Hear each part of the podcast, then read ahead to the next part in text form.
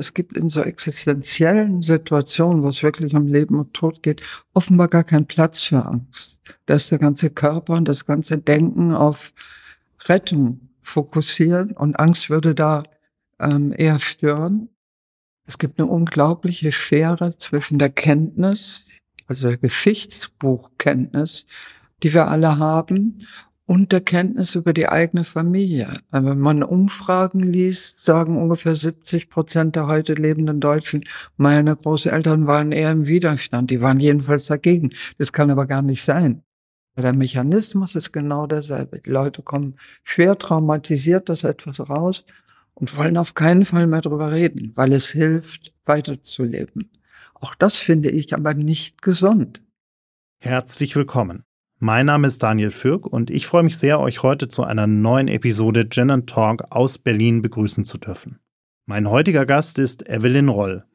Die preisgekrönte Journalistin schreibt seit vielen, vielen Jahren für renommierte Medien wie die Süddeutsche Zeitung und überlebte vor nicht allzu langer Zeit ein gefährliches Gehirnaneurysma. In der darauffolgenden Reha hatte sie viel Zeit zum Nachdenken und nutzte diese für eine spannende Spurensuche in der eigenen Familiengeschichte.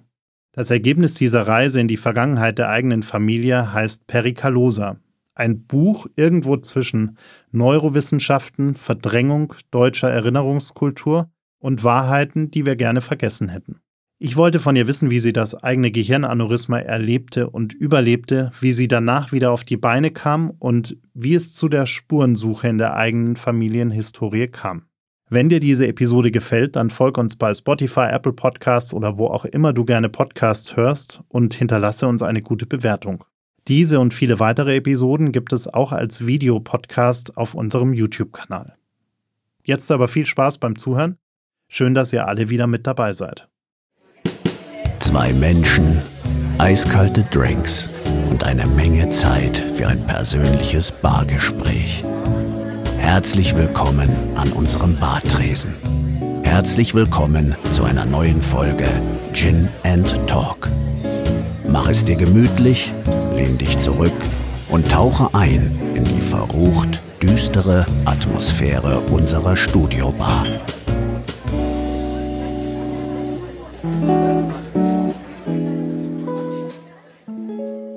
Liebe Frau Rolle, ich freue mich sehr, dass wir uns heute hier treffen können, um mit Ihnen über Ihr spannendes Buch zu sprechen und äh, damit auch über Ihr Leben zu sprechen. Herzlich willkommen. Ich freue mich auch.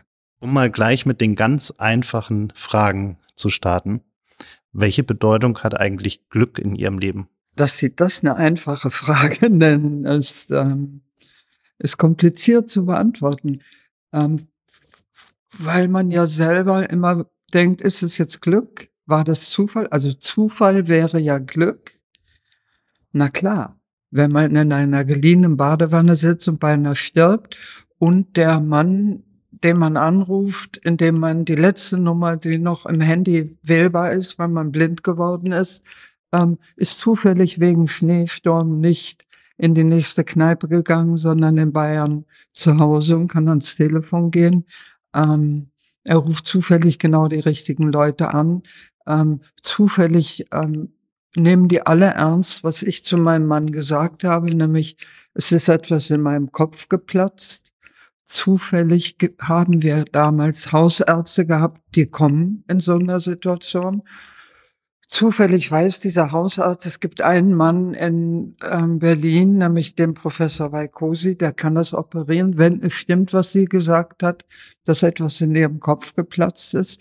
Zufällig ist er so ein Held, dass er die Notärzte und Feuerwehrleute ähm, Prügel androht oder wie er manchmal sagt, er hat auch prügeln müssen, weil die müssen einen immer in das nächstbeste Krankenhaus fahren. Das ähm, und ich konnte mich ja nicht mehr äußern. Und er hat dann immer gesagt, ja, aber sie hat gesagt, es ist etwas in ihrem Kopf geplatzt. Die musste also hin. Hm, zufällig ist dieser Professor da und nicht auf einem ähm, Gehirnchirurgenkongress in Brasilien.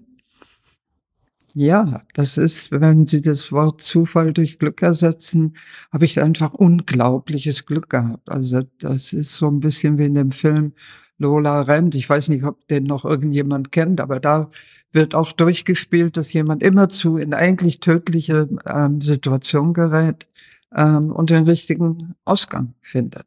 Kommt bei mir noch dazu, dass selbst wenn es der beste Chirurg der Welt macht, gibt es statistisch ähm, sehr blöde Ausgänge. Also ähm, ein großer Prozentsatz, die so ein Aneurysma an der Stelle haben, wo ich es hatte, sterben dann praktisch unter den Händen des Chirurgen oder wachen auf und sind gefährlich behindert. Also ich habe einfach da, ja, also Glück spielt eine große Rolle in meinem Leben. Sie waren ja auch äh, große Strecken bei Bewusstsein. Ähm, wie, wie erinnern Sie dieses, Sie sagen ja, Sie konnten sich nicht mehr äußern, aber wie, wie erinnern Sie diese Situation? Ist das, wenn Sie heute daran zurückdenken, wie so ein Film, der ganz schnell abläuft, oder ist das, wie Also einen Film habe ich nicht, weil mein Gehirn nicht visualisieren kann, aber ich, ich, es sind Erinnerungen, die sehr genau da sind, an die ich aber, ich glaube, ich habe so ein kontraphobisches Bewältigungskonzept, das habe ich jetzt so oft durchgenommen, dass es mir gar keine Angst mehr macht und andere, die dann dieses Kapitel lesen oder wenn denen ich das erzähle, ähm, für die ist das viel schlimmer als für mich. Ich habe mich irgendwie dran gewöhnt, aber in der Tat kann ich mich an alles erinnern. Also ich saß da in der Badewanne, es machte Klack in meinem Kopf. Ähm, ich war so untergetaucht mit meinem Kopf, um mir die Haare zu waschen und dachte, es ist ein bisschen heiß hier. Und dann macht es diesen Klick und dann hat sich das angefühlt, als würde Lava durch meinen Kopf laufen. Und ich habe unfassbare Schmerzen gehabt.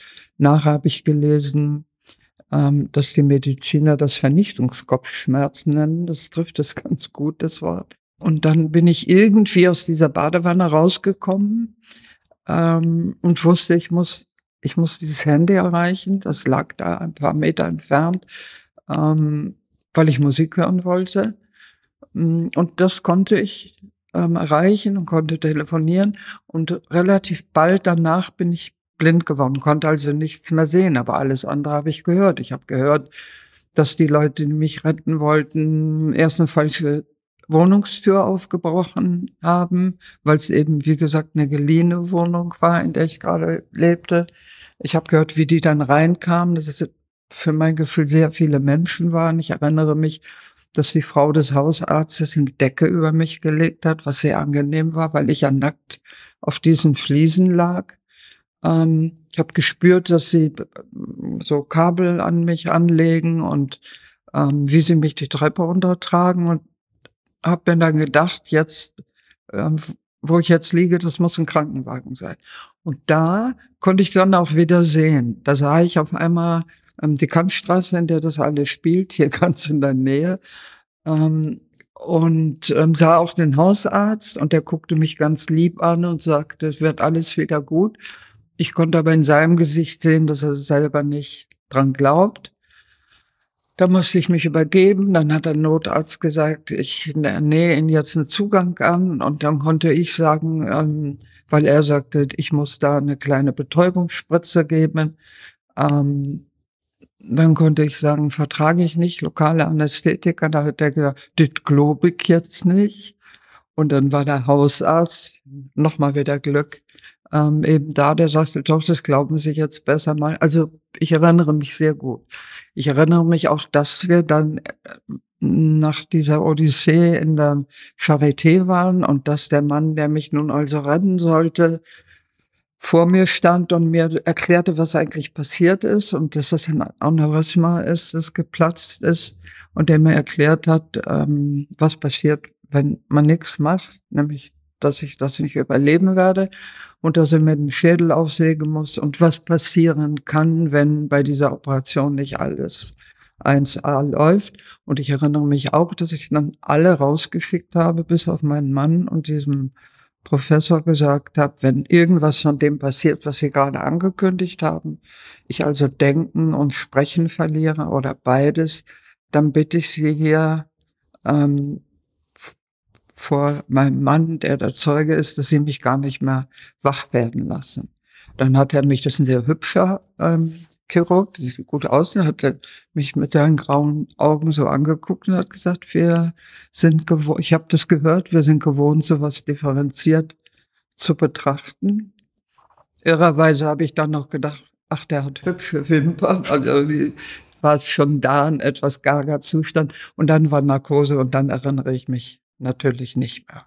Sie haben sich davor ja auch schon recht viel mit dem Gehirn auseinandergesetzt. Sie haben äh, aus Neugierde sich da wirklich auch ja sozusagen aufgeschlaut. Woher kam diese Faszination davor dafür, wie unser Gehirn funktioniert? Ich kann das nicht genau beschreiben. Jetzt, nachdem das passiert ist, wäre es eigentlich ganz klar, dass sich jemand, aber ich glaube, es ist auch der Geist der Zeit. Ich glaube, es gibt wenige ähm, Wissenschaften, in denen sich so viel bewegt, in denen man so viel Neues erfährt, und zwar Neues, was die Gesellschaft überhaupt noch nicht in ihr Weltbild übernommen hat. Ich glaube, das war meine Faszination. Wenn das, was die Wissenschaft über Erinnerung zum Beispiel weiß, wenn das alles stimmt, müssten eigentlich Juristen, Polizisten, Anwälte, Richter komplett anders ausgebildet werden und könnten, können sich sehr viel weniger auf Zeugenaussagen verlassen. Das geht in ganz viele Bereiche. Ich glaube, das war mehr so das normale Interesse von jemandem, der sich umschaut und sagt, was verändert gerade am meisten unsere Zeit? Ähm, und das war, das ist jetzt dass ich damit angefangen habe, vielleicht 15 Jahre her. Es war zu dem Zeitpunkt wirklich so, dass man dachte, passieren Dinge. Wie könnt ihr eigentlich alle so weiterleben, äh, ohne das zur Kenntnis zu nehmen? Es hat sich ein bisschen jetzt abgeschwächt. Es ist ja auch allgemein sehr viel ge geschrieben worden. Aber ich hatte auch den Eindruck jetzt, wo ich über diese Frage nachgedacht habe, dass ich nicht allein war mit diesem besonderen Interesse, sondern das sieht man auch an den Büchern, die publiziert worden sind. Also es hat sehr viel von dieser Wissenschaft, ist auch populärwissenschaftlich ähm, verkauft worden, woran man ja immer sehen kann, es gibt ein Interesse über die Wissenschaft hinaus. Aber dass ich mich damit beschäftigt habe, war wieder so ein Glück und Zufall, weil ich glaube, ich habe auf dem Weg dann in die Heilung oft eine gute Entscheidung getroffen, weil ich mich vorher mit Gehirn beschäftigt hatte. Zum einen ja, sie hatten mehr Wissen, aber in der Situation selbst macht einem mit diesem ganzen Wissen die Sache eigentlich mehr Angst oder, oder weniger Angst, weil man, weil man es vielleicht irgendwo einschätzen, einordnen kann in der Situation? Also gibt es da einen Unterschied, wenn Sie jetzt gesagt hätten, Sie wären in die Situation gekommen ohne jedes Vorwissen und hätten gesagt, ich weiß eigentlich überhaupt nicht, was da gerade passieren könnte? Ähm, Macht das einen Unterschied? Ich glaube, ich kann darüber keine Auskunft geben, weil ich keine Angst hatte. Ähm, ich habe darüber auch viel gelesen. Es gibt in so existenziellen Situationen, wo es wirklich um Leben und Tod geht, offenbar gar keinen Platz für Angst. Da ist der ganze Körper und das ganze Denken auf Rettung fokussiert und Angst würde da ähm, eher stören oder ist der Motor für das alles. Aber ich kann mich in dieser Zeit an Angst gar nicht erinnern. Ich habe nachher, als ich lange auf der Intensivstation lag, habe ich mir oft den Gedanken erlaubt zu denken, boah, war ich eine coole Socke, sowas zu diesem zu sagen, anstatt in Panik und ähm, Heulen und Zähneklappern auszubrechen. Ich hatte ja auch diese furchtbaren Schmerzen, aber Angst hatte ich nicht. Und an mein Gehirnstudium habe ich auch nicht gedacht. Das kam alles erst später. Gab es so einen Schlüsselmoment, an den Sie sich erinnern, wo Sie gemerkt haben, okay, jetzt ich bin ich wirklich optimistisch, dass alles wieder in Ordnung wird? Also wo Sie gemerkt haben, die ganzen Fortschritte, die ich mache und wie ich mich zurückkämpfe, sieht jetzt wirklich so aus, als würde alles wieder gut werden? Ja, sehr viel später. Also nach Intensivstation normal, also das, was die normale gehirnchirurgische Station nennen, das war in der Reha. Das, das war ähm, dann musste ich Ergotherapie machen, musste mir so Klötzchen über so einen Resopaltisch zuschieben mit einer Frau, die, glaube ich, genauso oder noch ärmer dran war als ich. Wir konnten beide eigentlich den rechten Arm nicht mehr bewegen und sollten so die Hände zu Flügeln machen ähm, und diese Klötzchen anhalten und ich schlitter den zu ihr rüber und der fällt runter und sie zu mir und er fällt runter und es war peinlich ähm, und ein bisschen entwürdigend auch. Der Raum sah aus wie eine Kindertagesstätte für Erwachsene. Und da bin ich dann raus und habe zum ersten Mal ähm, in diesem ganzen Prozess geheult. Habe also gesehen, dass auf meinen Händen waren auf einmal Tropfen. Die Hände hielten einen Rollator und darauf ein Tropfen, als habe ich geheult. Und in der Nacht habe ich dann den Entschluss gefasst, ähm, zur Klinikleitung zu tapern mit meinem Rollator und denen zu sagen, ich möchte anstatt Ergotherapie bitte Klavier üben. Ich hatte gesehen, da gibt es einen Raum, ähm, in dem so ein Mehrzweckraum, in dem ein Klavier stand und habe das dann da vorgetragen hatte auch eine Aphasie, also ich hatte auch Schwierigkeiten ähm, zu sprechen, aber konnte mich verständlich machen und das fanden die dann toll. Das fanden die auch interessant natürlich, weil das bekannt ist, ähm, dass man mit Musik, speziell mit Musik, die man mit den Händen selber macht, sehr viel in dem Gehirn an Neuroplastizität anregen kann. Und es war bei mir, glaube ich, sowohl fürs Gehirn, aber auch psychologisch toll. Ich war nicht mehr die soziopathische Alte von Zimmer 712, sondern ich war die Frau, ähm, ich war die Klavierspielerin, die einmal am Tag den Schlüssel holt ähm, und übt. Ich konnte nicht viel Klavier spielen, aber ich habe bei einem Bach geübt und konnte den noch mal ganz, musste den ganz neu noch mal auseinandernehmen. Habe das getan, was ich jedem empfehlen würde, wenn er sich mit Bachfugen beschäftigt, nämlich spiel mal erstmal nur immer die eine Stimme in der linken Hand, drei Tage lang, und nimm dann die zweite Stimme in der linken Hand dazu und dann dasselbe nochmal mit der rechten Hand. Und das hat mir das, was da mit Bachs Musik passiert, überhaupt nochmal richtig aufgeschlüsselt. Man spielt den auf Laien, spielen Bach oft vertikal, weil das klingt ja auch immer schön zusammen. Und seitdem bilde ich mir ein, kann ich, wenn ich Klavier spiele, meinen Zuhörern hörbar machen, dass es vier Stimmen sind. Das war nur, weil ich durch meine Behinderung gezwungen wurde, alles erstens in Zeitlupe und dann in diesem, ähm, in dieser langsamen Form zu üben. Mein Mann hat immer gesagt, man konnte dir zugucken, wie du dich an Bachs Tönen wieder in die Gesundheit gezogen hast. Und das war auch für mein Ich sehr stabilisierend natürlich. Also wenn ich so eine Klinik leiten würde, wäre das Erste, was ich die Patienten fragen würde, ob sie ein Musikinstrument spielen oder tanzen. Irgendwas mit Musik ist, glaube ich, therapeutisch für äh, Menschen mit Gehirnblutung oder Schlaganfall eine ganz große Chance, dass sich da was tut. Gehirnforschung erkennt, wenn sie Gehirne obduzieren, man kann nicht sehen, ähm, welchen Beruf sie haben, wenn man ihr Gehirn jetzt mal obduzieren würde. Ähm, aber man kann sehen, ob einer Musiker ist. Dann ist dieses Corpus callosum, was die beiden Gehirnhälften miteinander verbindet, ähm, das meinem Buch den Titel gegeben hat, Pericalosa, ist praktisch um dieses Kolossum herum. Das ist bei Musikern ganz dick und ausgeprägt. Also da sagten Anfänger, wenn ein Gehirn obduziert, das waren Musiker. Also ähm, kann man daraus schließen, dass man Menschen helfen kann, wenn man mit ihnen musiziert oder sie anregt ähm, zu musizieren, weil dann die Verbindung zwischen linker und rechter Gehirnhälfte angeregt wird und, und Heilung passiert, was im Gehirn bedeutet, es findet sich etwas neue Wege. Es kann was kaputt gegangen sein, aber dieses, was man Neuroplastizität nennt, ähm, erschafft ganz neue Wege und dann lässt sich ein Arm eben doch wieder bewegen und Wörter wiederfinden, die weg waren.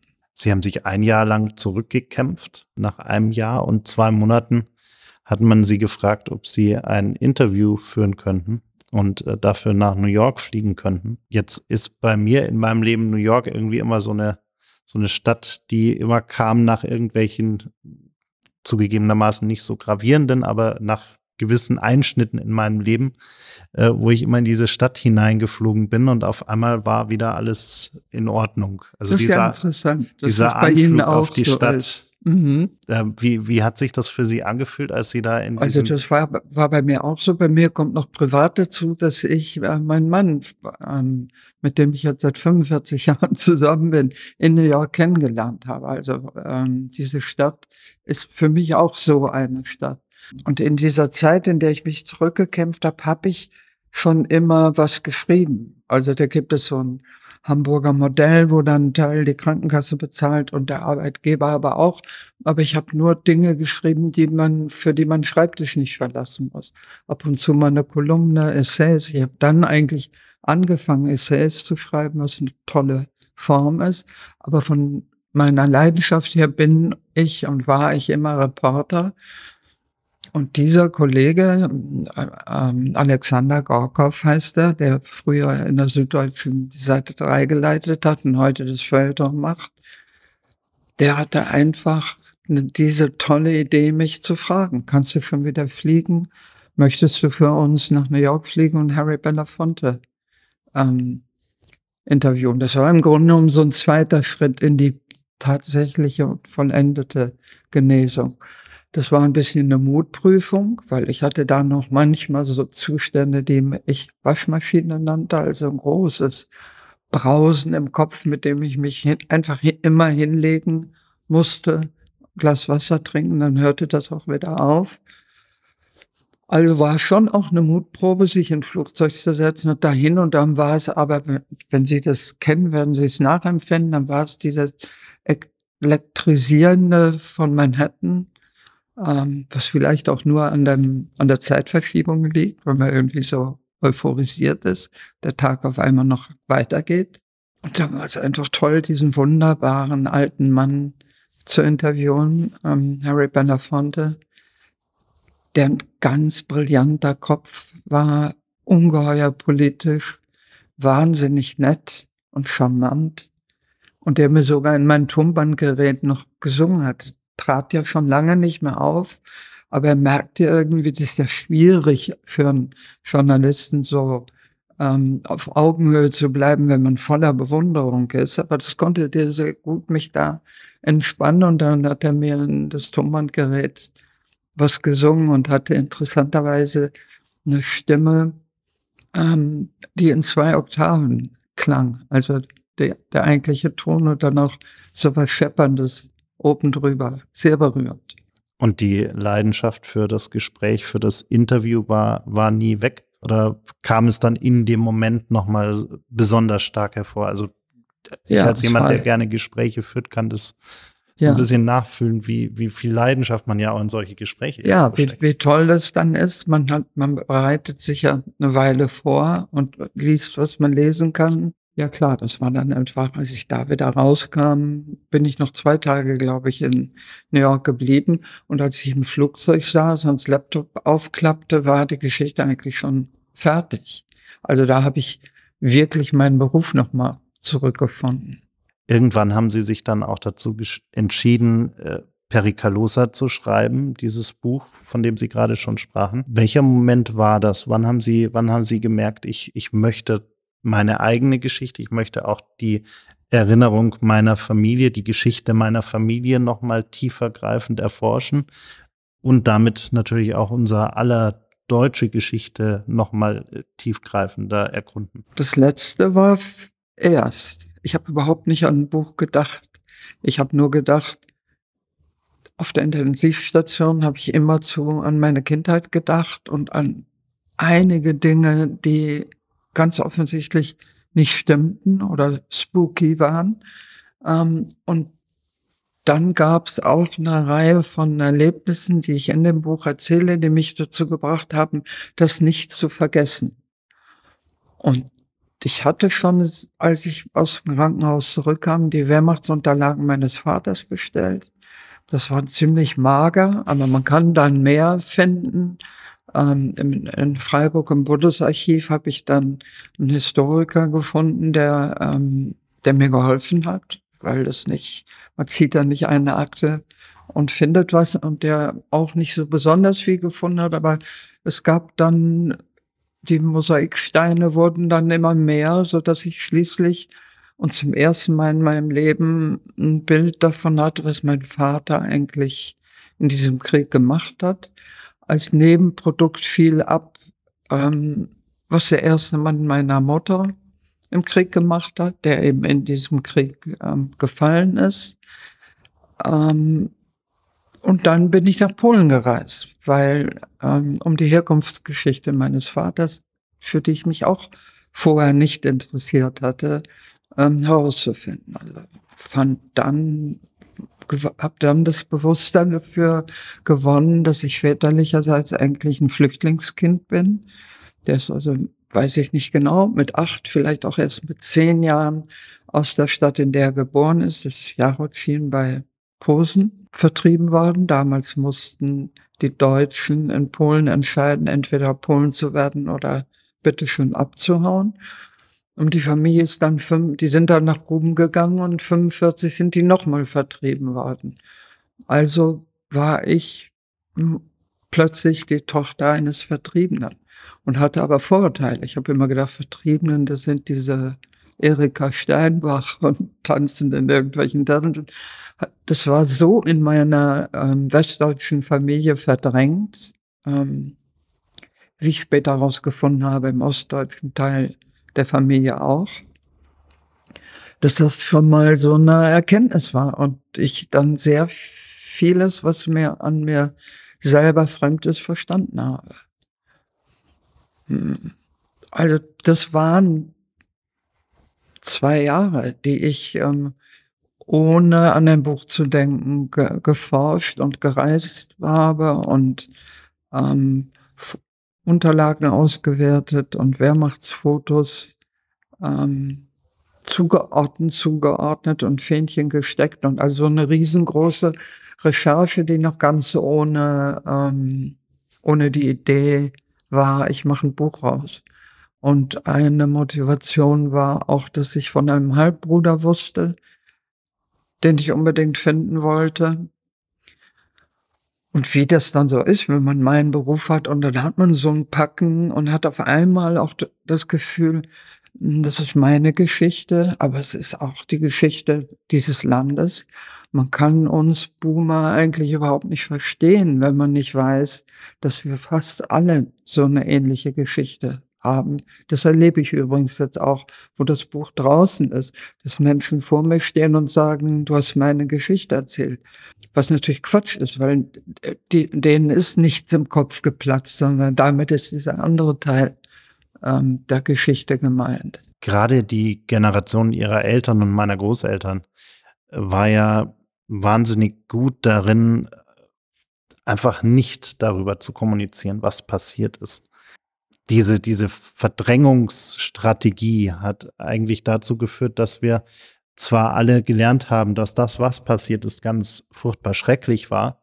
Wir haben aber ganz selten eine, eine umfassende Kenntnis davon, wie es überhaupt dazu kam, wie die Zusammenhänge waren, welche kleinen Dinge zu den großen Dingen geführt haben. Ist das was, was uns gesellschaftlich wirklich fehlt, wodurch wir vielleicht nie so ein richtiges Gespür, so ein richtiges Verständnis für, für die Generation ihrer Eltern oder meiner Großeltern entwickeln können? Absolut. Es gibt eine unglaubliche Schere zwischen der Kenntnis, also der Geschichtsbuchkenntnis, die wir alle haben, und der Kenntnis über die eigene Familie. Wenn man Umfragen liest, sagen ungefähr 70 Prozent der heute lebenden Deutschen, meine Großeltern waren eher im Widerstand. Die waren jedenfalls dagegen. Das kann aber gar nicht sein, weil natürlich nicht 70 Prozent. So. Das heißt, die, ähm, dieser Teil der zur Geschichte dazugehört, nämlich herauszufinden, wie war es denn in meiner Familie? Der ist einfach sträflich vernachlässigt worden. Ich glaube übrigens in der ehemaligen DDR noch mehr als im Westen. Es war einfach nach 45 ähm, was in der DDR so, dass die so das Gefühl hatten, hier bei uns sind nur die Guten, die Nazis sind alle drüben, was ja auch nicht stimmte. Und jetzt, wo Corona ist, habe ich immer mehr verstanden, dass es nicht so ist, wie die 68er gesagt haben. Die Alten sind böse und schweigen und sagen uns nicht, was los war, sondern ja, die haben geschwiegen, aber wir haben auch nicht gefragt. Kinder gehen da nicht gerne hin, wo sie spüren, hm, das tut den Eltern wirklich weh. Man wartet dann eigentlich eher ängstlich ab, ob noch was erzählt wird oder, ähm, oder so. Und Ich finde, es ist im Moment auch so. Man hat jetzt in dieser Zeit nach Corona, habe ich auch das Gefühl, ich weiß nicht, wie es Ihnen geht, niemand redet mehr drüber. War irgendwas?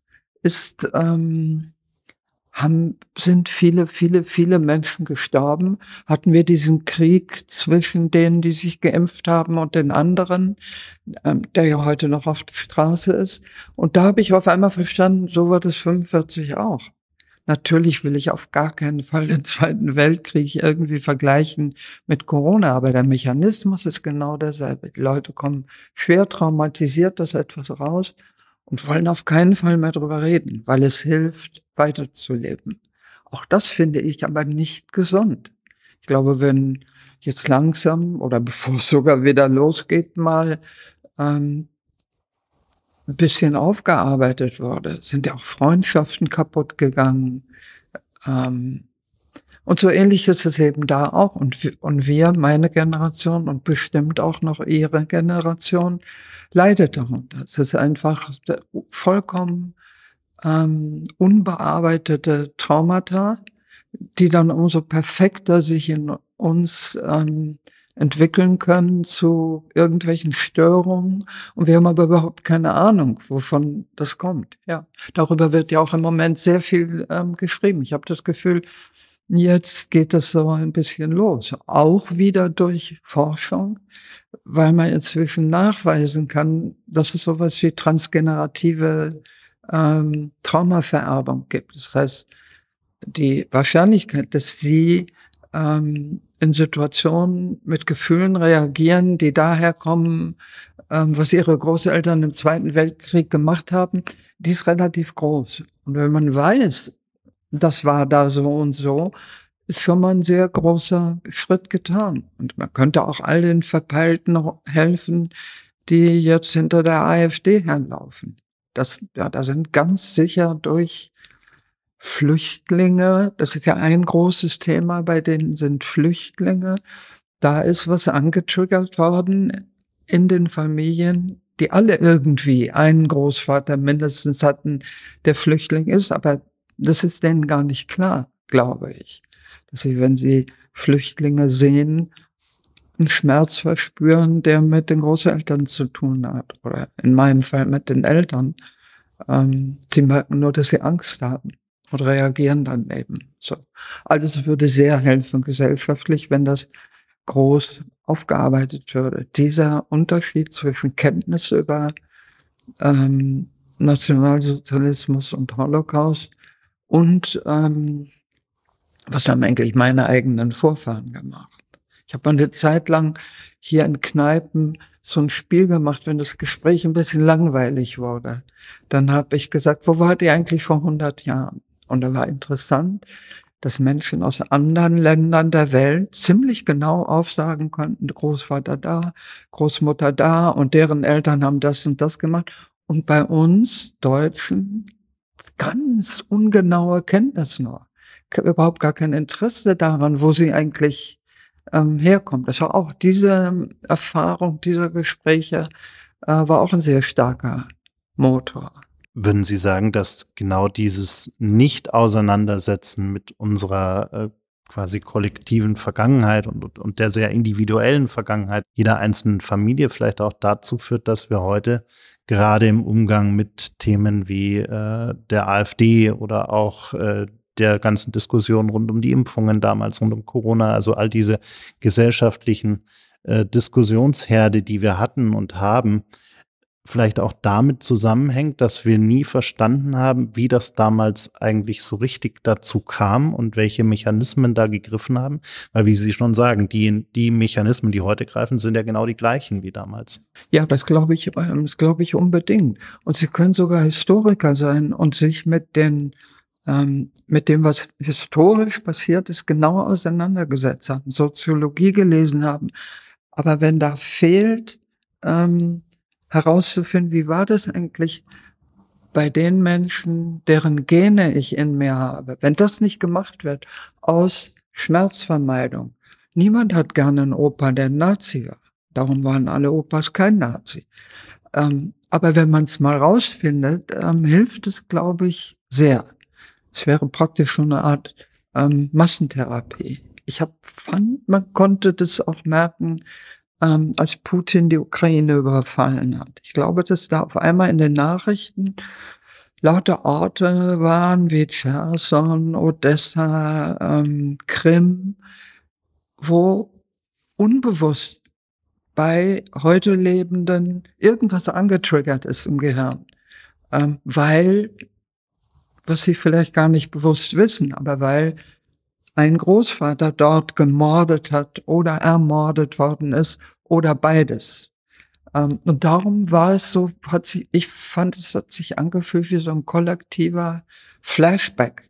Es war auf einmal was anderes. Es war nicht so wie Kriege, die wir ein bisschen gleichmütiger entgegengenommen haben, auch wenn sie wie im ehemaligen Jugoslawien auch relativ nah waren, sondern es war auf einmal so ein, ähm, so ein Schock. Und da würde es, glaube ich, jedem Individuum und der Gesamtgesellschaft helfen, ähm, wenn man das mal auseinandernehmen würde. Wenn man sagen würde, euer, euer großes Engagement ähm, oder eure große Furcht kommt genau daher. Weil all diese schrecklichen Dinge, die ihr aus den Geschichtsbüchern kennt, die sind euren Großvätern passiert. Und das habt ihr auf eine Art, die wir alle noch sehr geheimnisvoll finden. Das habt ihr in euren Genen und kriegt deswegen Schreck, wenn ihr diese Namen hört. Ich hatte in den letzten Jahren das große Glück, ganz viele Gespräche auch mit Zeitzeugen zu führen. Und was da schon sehr auffällig ist, es sind ja meistens diejenigen, die heute sprechen und die auch eine wahnsinnige Energie haben, darüber zu sprechen, diejenigen, die darunter gelitten haben, was damals passiert ist. Also die sozusagen die Opferseite, ähm, die auch beeindruckend sind in dem, wie sie erzählen und wie sie sich dafür einsetzen, dass es diese Aufklärung eben gibt. Auf Seite der Täter oder der Mitläufer gibt es ganz wenige Leute, die ganz offen darüber sprechen.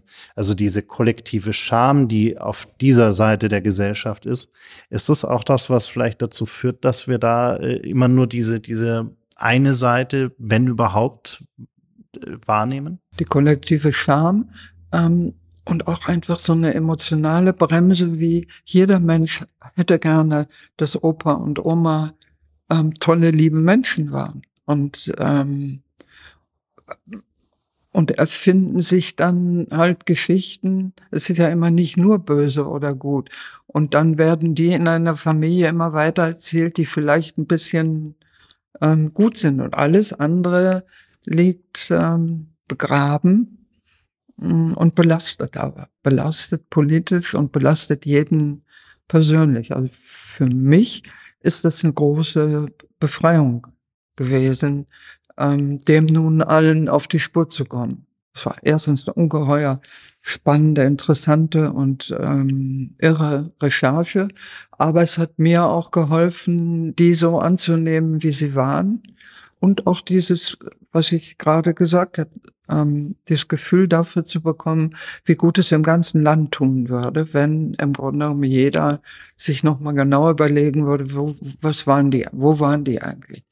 Man hat da vielleicht Angst vor oder denkt, es tut weh, wenn die, wenn der auch ein Böser war, mein, aber je mehr man dann erfährt und je mehr man weiß, ähm, wie die Zeiten eben waren, tut es auch nicht mehr weh, sondern es heilt.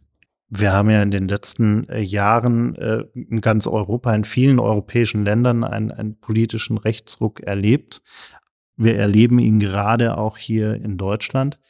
Ich habe immer das Gefühl, dass andere europäische Länder einen anderen Umgang damit haben grundsätzlich, weil sie nicht diese dieses komplette Wegschieben von allem, was weiter rechts als konservativ ist. Also ich habe bei uns immer das Gefühl, wir haben irgendwie das Rechteste, was wir irgendwie zulassen, ist eine konservative Meinung und alles, was davon äh, weg ist, bezeichnen wir sofort als komplett äh, radikal, äh, abgrundtief schlecht. Ähm, und das führt natürlich dazu, dass wir die, dass wir diese ganze Diskussion, den Dialog auch mit diesen Menschen äh, komplett tabuisieren was das Ganze äh, aus meiner Sicht eher noch stärker aufkeimen lässt, weil, weil die irgendwann so lange an diesen Mauern sozusagen rütteln, bis sie durchbrechen können und äh, dann natürlich viel, viel lauter sind, viel lauter schreien, als äh, diejenigen, die äh, ja sich eher wenig mit Politik vielleicht auseinandersetzen. Ich finde das eine ganz ähm, kluge Überlegung, ähm, die Sie da haben. Es hat uns aber auch sehr lange imprägniert. Also dieses Nie wieder ähm, hat ja dazu geführt, dass diese Entwicklung in so eine rechtsautoritäre Partei in Deutschland mit zwölf Jahre Verspätung, also ungefähr so lange wie das Elend unter Hitler gedauert hat, waren es zwölf Jahre. Und wir können uns nur jetzt nicht mehr darauf verlassen. Und diese, äh, dieses ähm, nie wieder, das impliziert ja, dass man, dass das, äh, dass man sich damit gar nicht auseinandersetzt und weg damit. Ähm, ja, das hält jetzt, das trägt jetzt nicht mehr. Das merken viele, aber ich habe noch nicht sehr gute Rezepte gehört, das wieder aufzulösen. Und eins wäre ganz sicher, ähm, sich bewusst zu machen, wie das gesellschaftlich war. Ich meine, hier, wenn Sie hier durch Berlin gehen, wird einem doch klar, die Menschen, die in diesen Häusern gelebt haben, haben am Fenster gestanden und gesehen, wie in Lastwagen ähm, Juden abtransportiert worden. Und diese Menschen sind Eltern und Großeltern von Menschen gewesen, die heute leben. Und ob sie jemals drüber geredet haben oder nicht, ähm, die, die Schuld, dies, ähm, auch, auch die Unfähigkeit, etwas dagegen zu tun. Wir reden ja manchmal über unsere Eltern so, als sollten wir sagen, ja, ihr habt Hitler zugelassen. Das habe ich jetzt verstanden durch Brexit, durch Trump, durch die entsetzlichen Zahlen, die bei uns die AfD hat.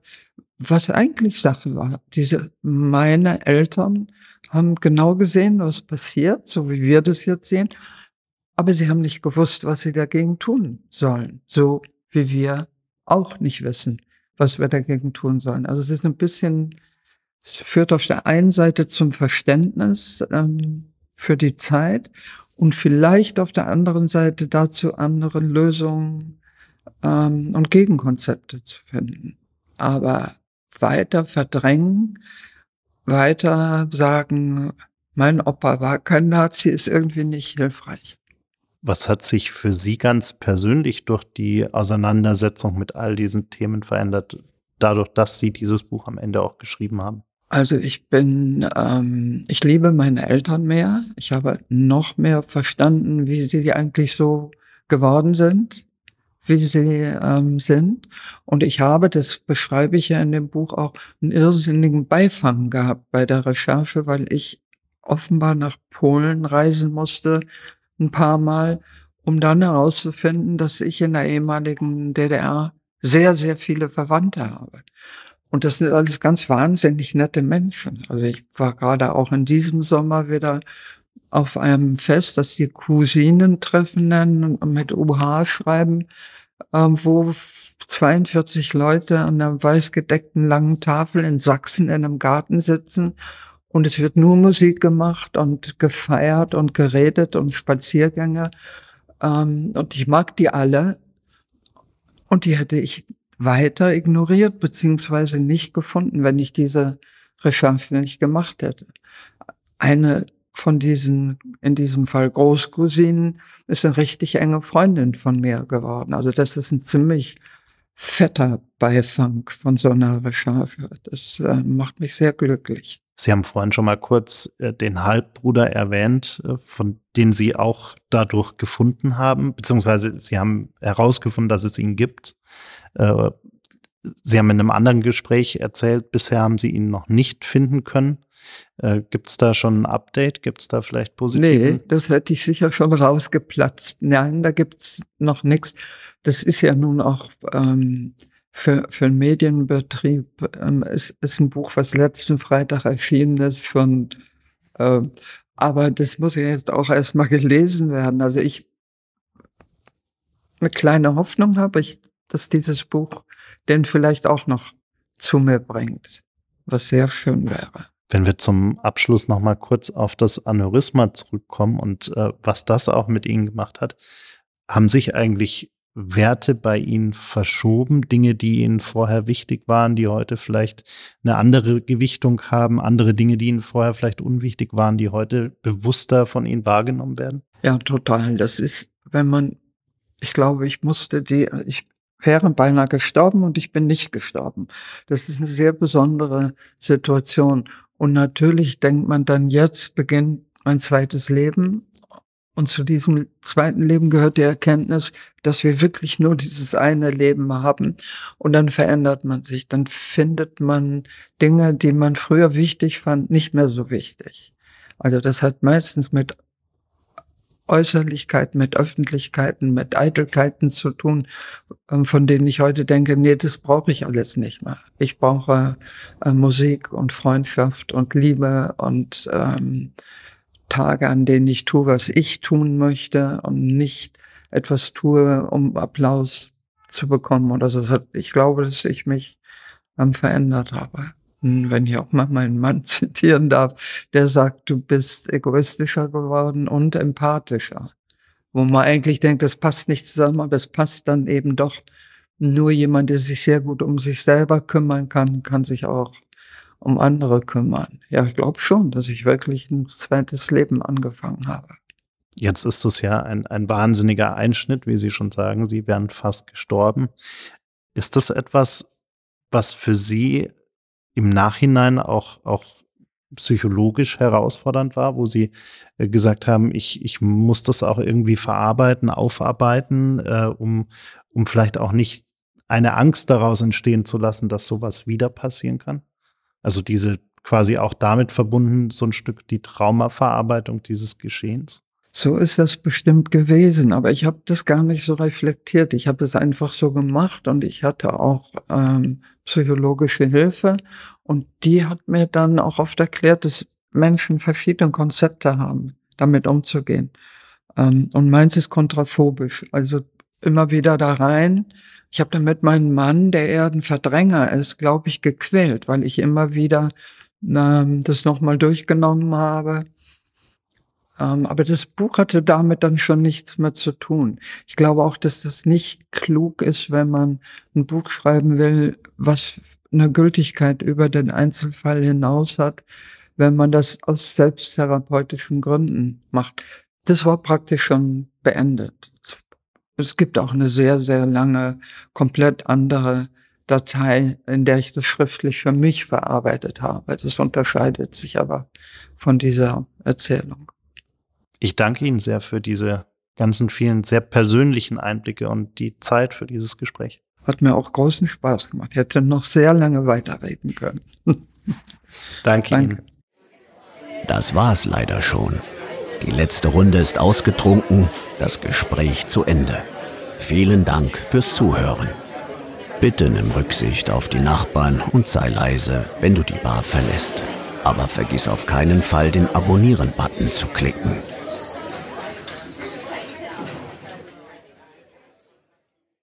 Gin and Talk ist ein Podcast von 48 Forward, produziert in den 48 Forward Studios in München.